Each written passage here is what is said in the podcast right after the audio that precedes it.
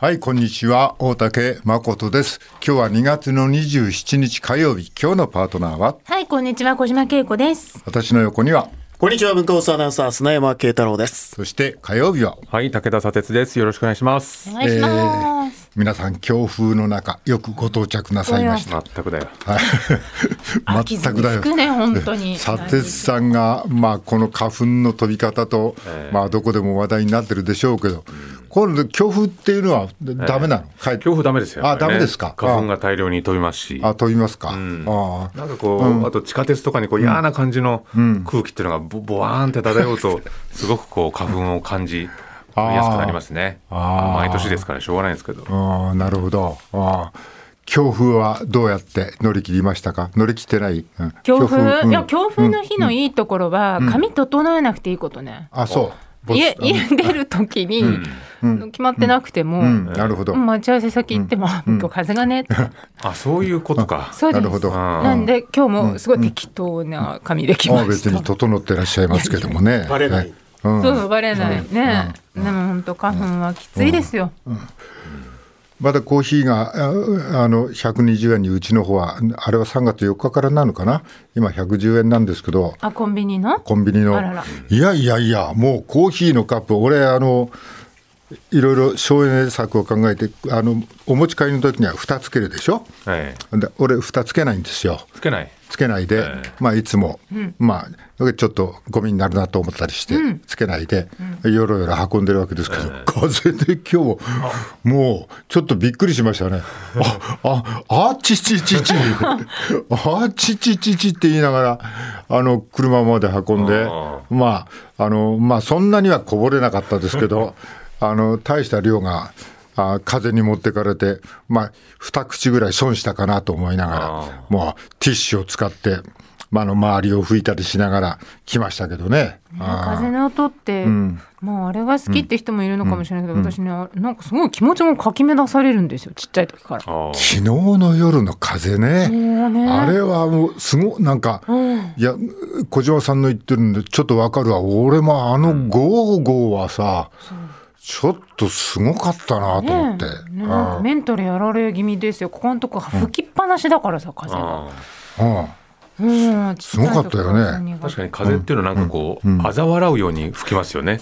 人を。文学的。いやなんかこう、もう終わるかなと思ったらまたどうどうだっていう感じで来るし、なんか付き合い方が分かんないですよね。渋谷ではなんか街灯が倒れたとか、あそうよそうねびっそんな。くりした。ね、いわゆるもう鉄柱ごとっていうかね、ね。バタンって倒れたみたいですから。台風かみたい。な。なんかね。ガタガタガタとかさ。倒れた猫から配線が見えていますって当たり前じゃねえか。それそれ見えるさって。電気通ってんだから上までね配線が見えてますみたいな話あったけど。いやいやいや皆さんはこの風の中まあでもあれだよね、まあ想像力が及ばないけど農家の人とかまあ大変大変だよな、方も大変だし、あと何、高所のクレーンでさ、そうそうそう。俺も今日目の。あなんかなんかパネルみたいに剥がれたんだよねそうでしたね。んニュースでやってましたけど。そうだったね、はい目の本。いや、だからさ、怖いだろうな。いやいや俺もう今日来る時ちょうど日比谷の脇曲がる時目の前がさバカでっかいクレーンが今工事中でさ、目の前にそびえ立ってるわけよクレーンがこれはやばいぞとちょっと思ったけどね。なんかたまに海外の映像とかで、なんかこうね、大きなクレーンがガッシャとか倒れてこう、はいはい。はいビルにね、うん。あれはバランス失ってねそうそうよくなん倒れるとか見倒るかもれてたりするけども。だからなんか強風だったりすると上の方の揺れて怖いんじゃないかなとかね、思いますよ。えっとなんか地震と勘違いした人いるっていう話も聞いたね。あ、風が強くて。うん、揺れてるみたい揺れてる。あーみたいな話。揺れますもんね。うん。建物が。大昔私が1980年代にはい住んでた香港のはい。高層マンションは風で揺れました。怖かった。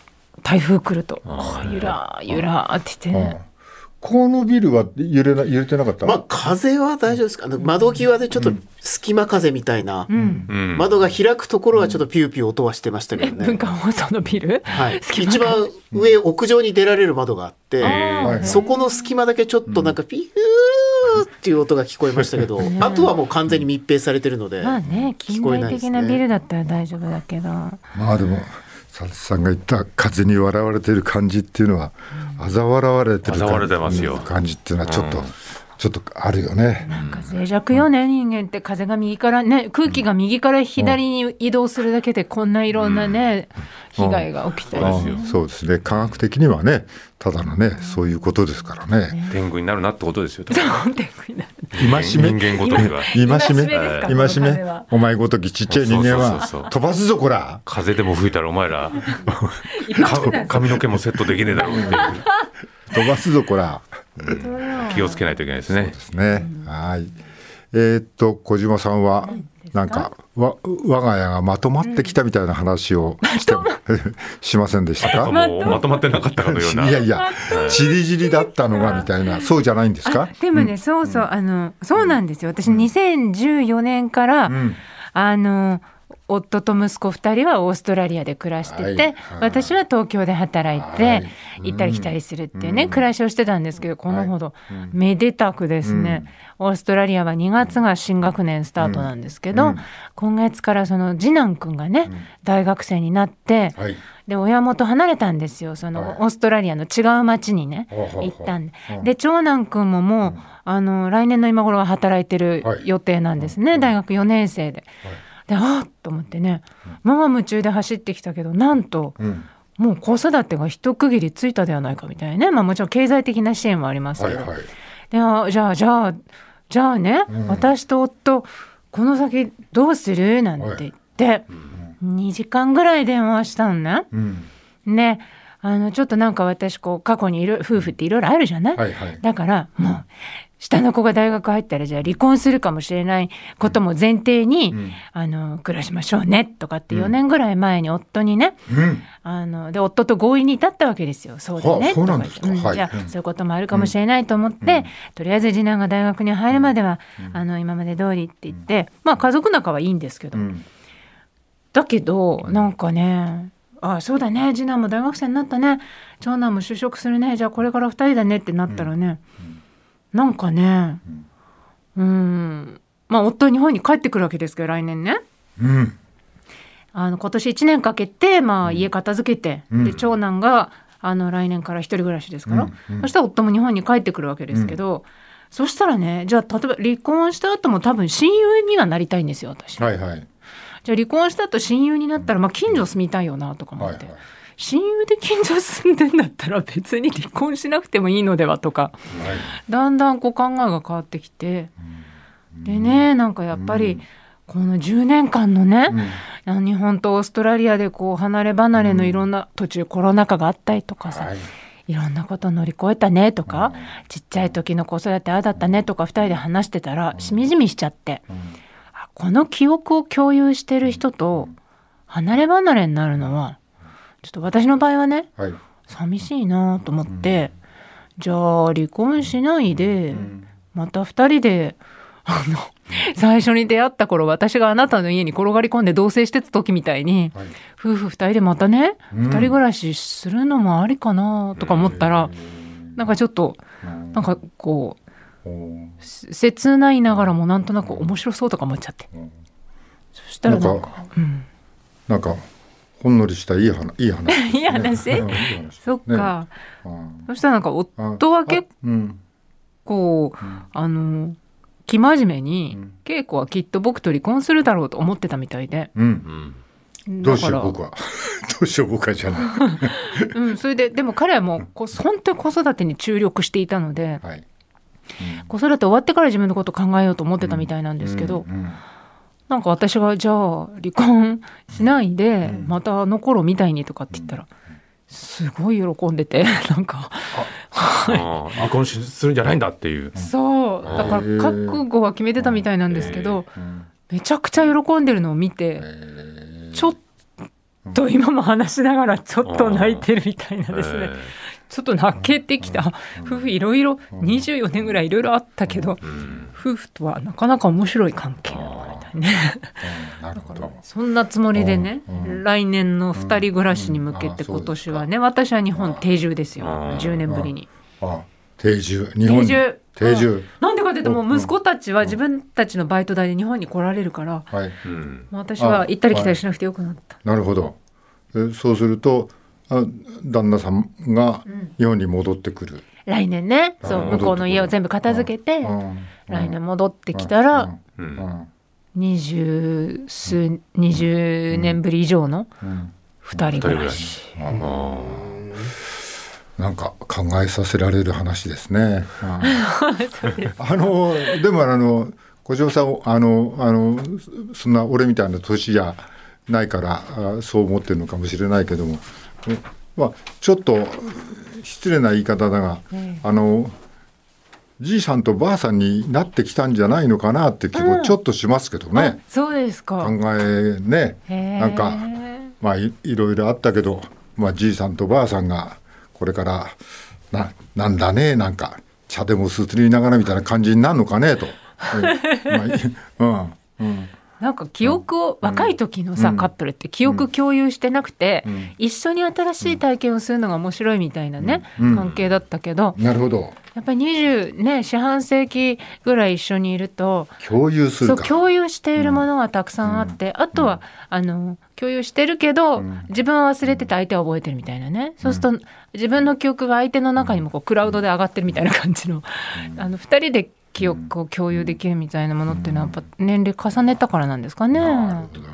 これはあの、まあ、小島さんとこには当てはまらないと思うんですけど、うちあの父親が船乗りであそうよね、あー年間11ヶ月ぐらいうん。家から離れてるんですよね。はいで67ぐらいの時に船乗りを引退して家に帰ってある種それが初めて夫婦でずっと暮らすっていう状態だったんですけど最初の10年めちゃめちゃ喧嘩してましたね。結構長いですね10距離年感が距離感が難しかったみたいな、あ一緒にずっと一緒にいるとこうなんだみたいな感じになっちゃってしばらく喧嘩の時期ありましたけど、まあ、乗り越えて今はまあおお互いね仲良くやってますけど。あのじゃあ人生の荒波をね乗り越えて。そこが新婚生活みたいな。なるほど。うちの家はそういう感じでしたね。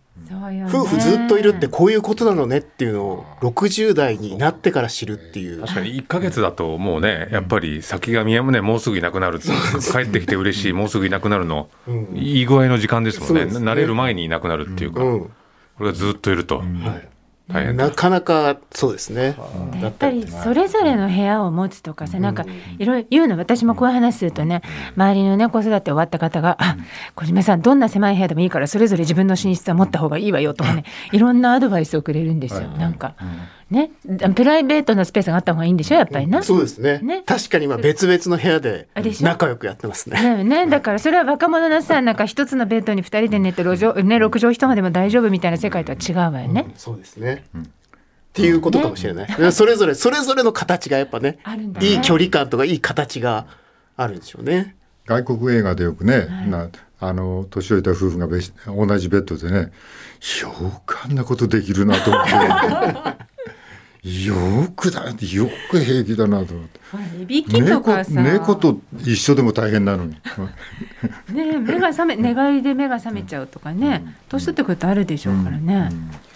え佐哲さんその夫婦のプライベートな時間の確保とかどういうふうにして僕はあのしあの家の近くに仕事部屋を借りてるんで、あー。なんか基本は家にはいないっていう、あうん、でご飯食べに帰ったりとか、なるほど。夜はいますけどあんまりこう、ずっとそれぞれずっと一緒ににいるってことはないんで、うん。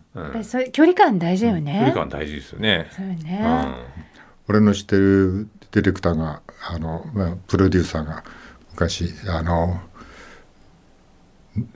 30年ぐらい、あの家に帰ってなかった、あちこちの女を渡り歩いてあら、30年ぐらい。10年。久しぶりすにね。久しぶりに一緒に住むことになった、うん。あってあで大竹君って何か味噌汁がうまいかって聞くんですよね。うん。うん。あの30年ぶりに帰ってきてやってるんだけどね、味噌汁作ってくんないんだよっていう。ああなるほど。なんとなくわかる。なんとなくわかる。そのなんか遊び回ってた時のその奥さん、うん。うん、な名前が味噌で味噌汁飲みたいなっていう。出汁をね、はい。自分で取って、なんだったら一緒に飲もうって言えばいいじゃない。ねなかなかね2人の間いろんな距離感があるのかなと思いつつ。よく30年帰らずにいられますね、その人も。それで30年帰らなかったらほぼ他人ですよね、それね。でもなんかあれでしょ。だからねお金みたいなのはちゃんとずっと入れてってってみたいな意味合いだと思うけどね。何もしないで30年でそれはもう知るかあんたなことなんかって言われるに決まってるわけだからね多分ね。でも連れ合いはじゃあ、じゃあもうあれですよ、お金さえあればいいから縁は切りましょう。とは言わなかったわけですね、結局。そういうことだね。そうよね、そんなひどい遊び回ってたけど、住むと一緒に暮らすっていうふうに、お連れ合いでもあの美味しい味噌汁はおお前には作らない。いやその気持ちもわかるわよ。30年。ねい。ろんなことあったでしょうよ。はい。はい。えーまあ、ちょっと年寄りの話になってでつながりは全然ないんだけど2日か3日前にあの、N、BS でやってたのかな、えー N 九州の NHK が作った番組を放送してたのね。それはあのスネークマンショーっていうのが昔あったんだけど、はい、それはあの小林克也さんと伊武正人さんと桑原萌一さんっていうのがそれが久しぶりにあのスネークマンショーのレコードって誰か覚えてます？覚えてませんか？えー、わかあ。のとってもとんがった、あのくだらないあのまあ一例を挙げればあのまあペンキを部屋で塗ってる人がいて、でそれがどんどん話しかけてくるんだけど、ペンキ塗ってるうちにどんどんどんどんラリってくるっていう あの気圧性の？気圧のあれが入ってる。だまあ内容は覚えてないけど「だなー!」みたいなだんで出てくるみたいなあそんなこあまあうんちょっととんがった形のあのあのそれにスネークマンションで音楽がいい音楽がビタってついて、はい、桑原萌一っていう人にその開催してその後僕たちや桑原萌一には竹中直人俺伊藤聖子中村雄二なんかが世話になってあの原宿で新しいなんかうんことをやり始めるんだけどその人たちが久しぶりになんかスネークマンションみたいなことをやりたいっていうところから始まるんですけど、あそのものあのあ NHK 福岡が作ったやつは。で小林克也さんが82歳。伊武正人さんが74歳、僕と同い年なんですけど、えーそれがコントを作り始める。で税関のコントを作るんですけど、え。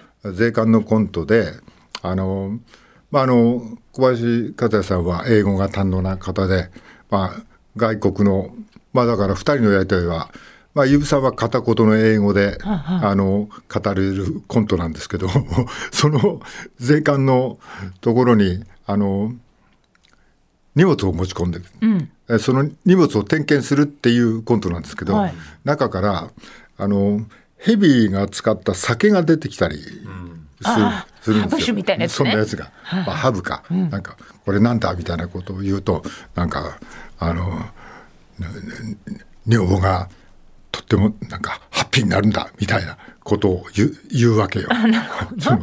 なるほどね。またでそれでまあその場でん飲んでみろみたいな話で。まあ精力剤的な意味なんでしょ、まあきっとね。多分そうなんでしょうけどね、めちゃくちゃハッピーになって爆発パッションとかなんかパカスみたいなことやったり やったりしながらなるほど。あのそういうコントなんだけど、税関で。うん、でそれでこれ面白かったんですよでいろんなものが出てくるんだけど、多分みんな通っちゃいけないもののはずなんだけど、その税関の人が全部 OK って最後「幅なしで」って別れるっていう。いやなかなか まあでも僕にしてみれば、まあ、まあ僕ら、まあ、あのあのラジカルガーゼベリビンバシステムっていうのをその後に作って、まあ、ちょっとやるんだけど、まあその前身となるようなことを萌一さんが企画してくれて、えーそれに乗っててその前身であるもうスネークマンショーっていうのがあって、まあ、当時すごかったんだよスネークマンショー。いやスネークマンション、私世代はちょっと、あの、72年生まれなんで、あの、その時は知らないんですけど。名前は知ってます？なんかね、はい。すごくね。だね、このレコード出してると思うんだけど、まあ、これがね、あの、当時はすごく、結構すごくて、結構、あそれでそれは僕より一世代上だと思ってた、まあ、あのイブ・マスターズは結局後で聞いたら同い年なんだけどそれでも一世代上の人たちが、まあ、いつ作ったか知らないけどそれを福岡の NHK が作ってやってたわけよ。うん最近放送してたんですか？うん、2日か3日、2日か3日前の夜、たまたま見たらやってたっていうんだけど、その2人で作ってるじいさんたちがね、もう失礼な言い方だけど、よぼよぼなのよ、もう。ね。もう髪の毛もね、全然ないしさ、みたいな。それが、なんかこう、なんかやろうとしてんのがあってて、まあ、ちょっと一世代上もの人も、まだこういうことをなんかやろうとしてるのかと思って、ちょっと驚いたっていう。うん、いいじゃないですか、うん、いくつになってもしょうもないことを真面目に考えるっていう。うん、そうなんだよ。ねえ、素敵ですね。しかもね、しょうもないこうことをね、たくさんね、な考えてる人たちがいろんなしてまだ今日はあれ話さないけどもなんか年取ってからどうすんだみたいな何してんだみたいなことがねちょっとテーマになってきてね、うん、ねもう動物なんかはねいつまで生きるかなんか知らないで必死に食って生きてね、移動したりしながら。そうよね。動物は老後考えてないわよね。ヌーも老後なんか考えてないからね。ヌーはひたすら、ね、もうひたすらもう移動してます移動して草を求めて移動して。そうですね。確かに老後なんか考え何千頭が移動して、あいつらこいつ何して、ね、目的はってなんかね、ないからね、草、草食ってるだけね。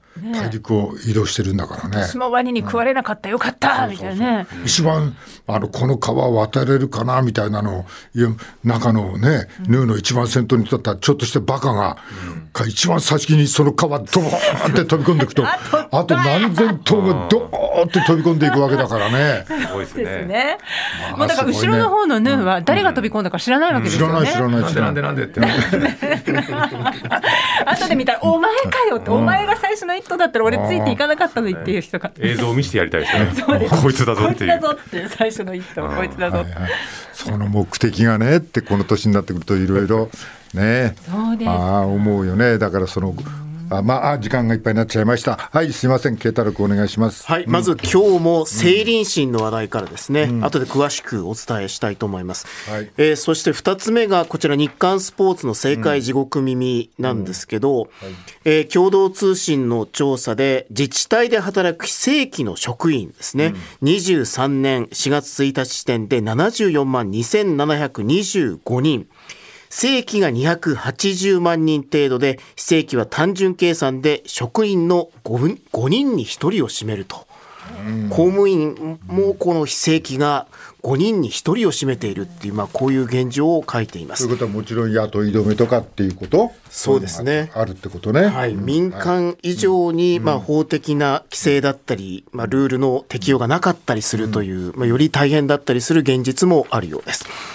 えー、そしてこちらは東京新聞です。明日から処理水4回目放出。はい、東京電力が福島第一原発の汚染水を浄化処理した後の水について、28日に4回目の海洋放出を始めると発表した。3月16日の終了を予定しているとあります。はい、そしてこちら、まあ政策活動費でも裏金でもないお金ですけど、これ昨日全く同じものが東京新聞にも出てたんですが、今日、毎日新聞にも出てました。はい、茂木市講演会9400万円不明。20年からから22年使途支出の98%とあります。まあ、いわゆる資金管理団体ということにあるお金は、わりかしこうこういうことに使いましたっていうのを細かく公表しないといけないんですけど、そこから別の団体にお金を移して、わりかしこう、そのお金の支出の使い道が9400万円分わからないと、まあ、こういう問題が政治収支資金収支報告書で分かったということです。まあ、規制法上の抜け穴が、まあ、改めて露呈した形だとあります。なるほどはい、最初に、それ最初でいいですか？はい、うん、えー、成林審ですね。こちら、朝日新聞一面の見出しですが、成林審公開合意せず、衆院自民、野党の要求拒否とあります。えー、自民党の派閥の裏金事件を受けた衆議院政治倫理審査会の開催について、与野党は、昨日、正式合意できなかった。公開を求める野党に対し自民が非公開で譲らなかったためだ。不信払拭に向けた自民の消極姿勢が鮮明になっているとあります。まあ、これが一面なんですが、うんえー、2面に書いてあるのが公開しぶる自民動かぬ首相とあるんですが、えー、26日昨日の昼過ぎの国会内衆議院政治倫理審査会の与野党幹事による協議を終えた野党筆頭幹事の寺田学氏は立憲民主党与党側の姿勢に、まあ、強い疑義を呈したと。果たして国民に対する説明責任が直接果たされるのか大いに疑問だと。えー、寺田氏ら野党の説明によると与党側は協議の場で国会議員の傍聴報道陣の傍聴 録音撮影テレビ中継議事録の閲覧いずれも認めない完全非公開での実施を提案。さらに審議時間は野党側が1人につき90分間を提案したのに対し与党が45分を主張したと、うん、まあ、これでまとまらず今日に持ち越しになったんですけど、うん、えー、今日午前ですねの幹事会も結局開会が延期されて午後になってるんですけども、うん、えー、自民党側は、まあ、ちょっと譲歩してですね国会議員の傍聴に限って認める案を再び示したのに対し、はい、野党側は報道機関による取材を含む全面的な公開を求め拒否したと、うん、えー、一方で与党の筆頭幹事を務める自民党の丹羽秀樹議員は出席予定の安倍派と二階派の幹部5人の一部に全面公開を受け入れる意見があると記者団に明らかにしたとあります。うん、まあ、このあと午後ですね、まあ、どうなるかというところです。はい。うん、えー、今日27日だよね。はい。それで明日28日で、明日やるっていう、はい、一応、明日明後日でやるっていう方向では動いてるんですけど、ね。はい、その後予算もね、控えてるから、ここでやるって言ってるんだけど、今日そのまあ、あのずいぶん歩み寄ってはいるけども、まだ正式に公開にするっていうふうにはなってない、はい、まあ、自民がまあ、譲歩したところは、議員の傍聴、うん、いわゆる本当は政倫審っていう委員のメンバーだけが、まあ、傍聴する場で話を聞きましょうっていうふうにまあ自民党は主張して、まあ、ちょっと譲歩して、じゃあ国会議員はそれを傍聴を認めましょうってなったんですけど、まあ、野党はメディアも入れるべきだ、まあ、ここで今、揉めている。はい。ということが今ね、えこの後どうなるかっていうことですけど、はい、はい、佐哲さん、これは何かご意見ありますか、まあ、でもこれ、気をつけなくちゃいけないのは、今、この政倫審に誰が出るとか、はい、どれぐらい公開するかみたいな議論で、うん、まあ、徐々にこう出ることにしますとか、うん、これから公開しますっていうことになるのかもしれないんですけど、まあ、そもそも、まあ、この昨日もね、このニュースで取り上げてましたけれども、ANN の調査だったと思いますが。まあ、こういった裏金作ってた人たちは、まあ、辞職すべきじゃないかっていう声っていうのが、もう60%台だったというふうに思うんですけど、なんかそこを外して、うん、これに対してどれぐらい積極的に取り組みましたよっていう尺度で物事を語るってことは、むしろこちら側の、まあ、これで言えば自民党側の、ある種戦略、策略に乗ってるんじゃないかっていうふうにも思ってしまうので、もちろん公開されるべきだと思いますけど、この政倫審への取り組み方云々っていうところだけを見すぎると、あたかもこれが終わったら、うん、あのこれでおしまいですよってことにな。ってしまうので、そこはすごく危険だなというふうに思うんですね。うん、昨日はその、うん、あの岸田さんと、まあ、立憲民主の野田さんがね、討論をしていて、はい、あの野田さんがあの岸田さんに向かって、今、その政治改革本部のあのトップを務めてるけど、汚れた雑巾で汚れは取れないっていう言い方してて、うん、これはまあ確かにそうだなっていう、なるほど、つまり今、汚れた雑巾側の言い分をどこまで受け入れるかっていうことをしてて、でもその雑巾めちゃくちゃ汚れてるんだぞっていうところを、やっぱり繰り返し言っていかないと、なんか、あちらがどういうふうに乗り越えるかっていうところに、こう乗っかっちゃってる感じはするんで、そうですね、当然この政倫審こう開かれる、あの開かれた形でやるべきだと思いますけど、別にこれが終わったからといって終わりじゃないっていうことだと思いますけどね。はい、小島さんはいかがですか？もう全く同感で、もうそのですね、メディアの方も真面目なんでね、うん、あの今どんな話し合いがされてるかとか、うん、細かいところどんどん報じていくと、うん、あの大枠の一番大事なところは見えなくなって、で本当やめるべきだと思うんですよ私、やめるやめてて当然だと思うんですね議員たちはね。そのあの、あ今実際その佐手さんがおっしゃったように、そういう声がもうあの世論でも高いわけですし。だけどね、なんか今までこういうこういろんなこうお金の使い方だとか、あるいはこう説明をちゃんとしなかった議員とかが、あの著名な議員であればあるほど生き残ってるでしょ。う。それも何度も何度も見てきたじゃないですか。で出てくる資料も全部黒塗りだったりとか、はい。ね。でねやっぱりなんか学習性無力感って言葉を私よく考えるんですけど、こうやってもダメなんだなっていう経験を何度もしていたり、こうん。う期待してもダメだったなってことを何度もしていると、どうせもうダメだろうって言って、はいこう物事に挑戦しなくなったりあのやる気がなくなってしまうっていうのはこれ例えば子育てなんかの場合でも言われたりするんですよね。学習しちゃうんですよ。どうせダメだろう。でなんかね本当にねこれは策略作戦だなと思うんですね。もう学習性無力感を学習させようみたいな、もうねどんなにこうあの検察が動いてもメディアが動いても情報は出ないんだよとか、ね、どんなに周りがこう騒いでもあの捕まらないんだよっていうのを繰り返し繰り返し見せることで、いやもうどうせほらやったって捕まんないし、どうせやったって情報出ないしっていうふうにもう学習して無力になって投げやりになって、でもう何やったって無駄だよって国民がなるようにこれ学習させられてんなと思って学習するもんかって思ってますねやっぱり。なんかハッシュタグであれだね。あのーなん確定申告ボイコットですかね。いうハッシュタグができてて、で市民の人がここに、えーいろんな意見な何するの？これ。10万件、まあ、いわゆ10万る件 SNS でこのハッシュタグをつけて、まあ、みんな発信した人がまあ10万件あったということです。あだから実際にあの税務署行ってボイコットしてるわけじゃないけども、ボイコットするぞもうこうなったらもう確定申告なんかしないぞと、あいうハッシュタグがあのそのなんか件数を増やしてるって言えばいいの、うん。もう一つ思うのはこれさこれやると。たとえねやることになりましたっていうわけだ。でその議事録。これ非公開。はい。で局のカメラも入らない、はい。えー何を言っても責任は問われない、で偽証罪は問われない。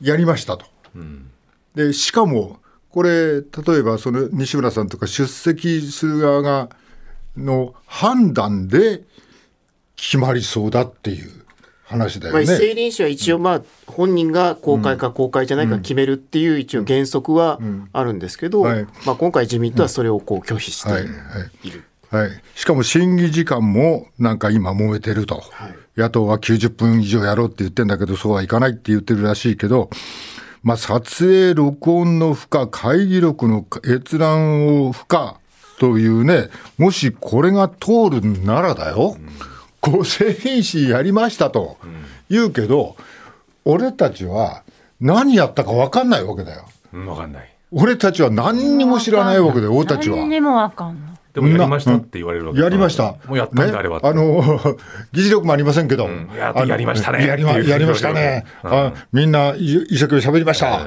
はい。ね、あの、不明の点が多かったですね、ぐらい。じゃあ何にもわかんないじゃないかと。俺たちに、俺たちまあ市民に知ってもらうためにやるんじゃないですか、これは。ですよ。ね、これ野田さんも言ってるけど誰に向かってやるんだっていうのが何にもこの国会議員の人たちは分かってくれてないでそれで押し切れると思ってるところが腹立たしいね。さあ今日も始めましょう。